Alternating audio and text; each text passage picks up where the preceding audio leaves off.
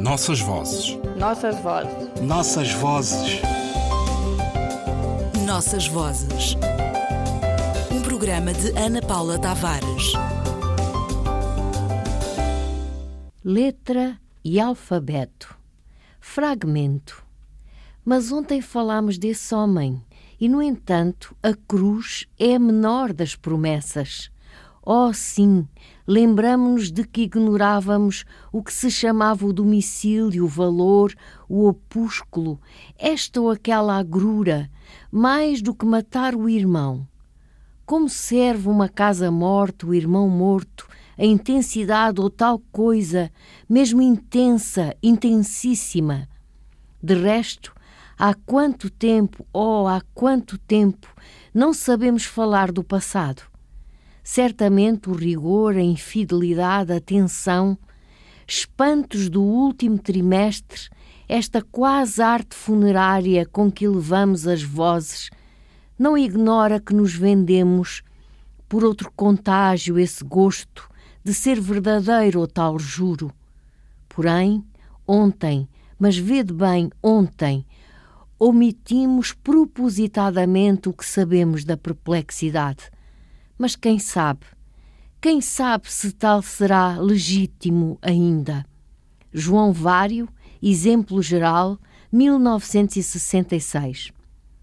Quem ensinou adultos a ler sabe que uma das primeiras noções que se discute é a noção de sinal gráfico chamada letra e o facto de o alfabeto ser o conjunto ordenado das letras de que nos servimos para transcrever os sons da fala. A palavra alfabeto, como conjunto infinito ou finito de símbolos que representam uma língua, torna-se assim familiar, de um universo cheio de sons e fonemas, cuja grafia se começa nesse momento a praticar com grande esforço de uma mão treinada para outros gestos que ajudam a segurar a vida pela frente. As dificuldades são maiores nos casos em que não existe correspondência entre o grafema e fonema, porque a mesma letra pode ser pronunciada de diferentes formas. O ouvido treinado por uma oralidade longínqua distingue perfeitamente a cor dos sons, mas a mão tem dificuldade em acompanhar os erros de ortografia que surgem. Atentem, por exemplo, nos valores do grafema C e na variedade da sua grafia. Escreve-se C, mas pronuncia-se com o valor de S antes de E ou I. Centro, cinto, cisa, cimeira. Diante das vogais A, O e U, tem o valor de capa, carta, coisa, culpa. Outras dificuldades surgem com o grafema S, que soa como S em posição inicial, medial, não intervocálica, saber, selo, sólido, tenso, mas que deve ler-se Z em posição intervocálica. Casa, casarão, desejo. As dificuldades acentuam-se quando, para se representar o fonema S em posição intervocálica, se deve usar o dígrafo duplo S, a dupla consoante, que não tem correspondência nas línguas banto, que estão estudadas e gramaticalmente fixadas o fonema S vale, nestas línguas, sempre C, independentemente da sua colocação na palavra. Lexemas como sucesso, sucessão, sucedâneo, sucessor, sucessório, súcia, sucinto, agregam um sem número de dificuldades por ser complexo explicar que um mesmo som tem na escrita três ou quatro correspondências diferentes.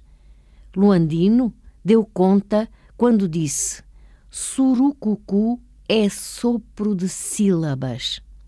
A diferença entre o uso de C de cão, C de cedilha de cavalariça, moça, poço, de S de sapato, da dupla consoante S como em massa, passeio, é trabalho para muitos dias de papelinhos com desenhos e letras, olhos espantados com as voltas das letras e do alfabetos.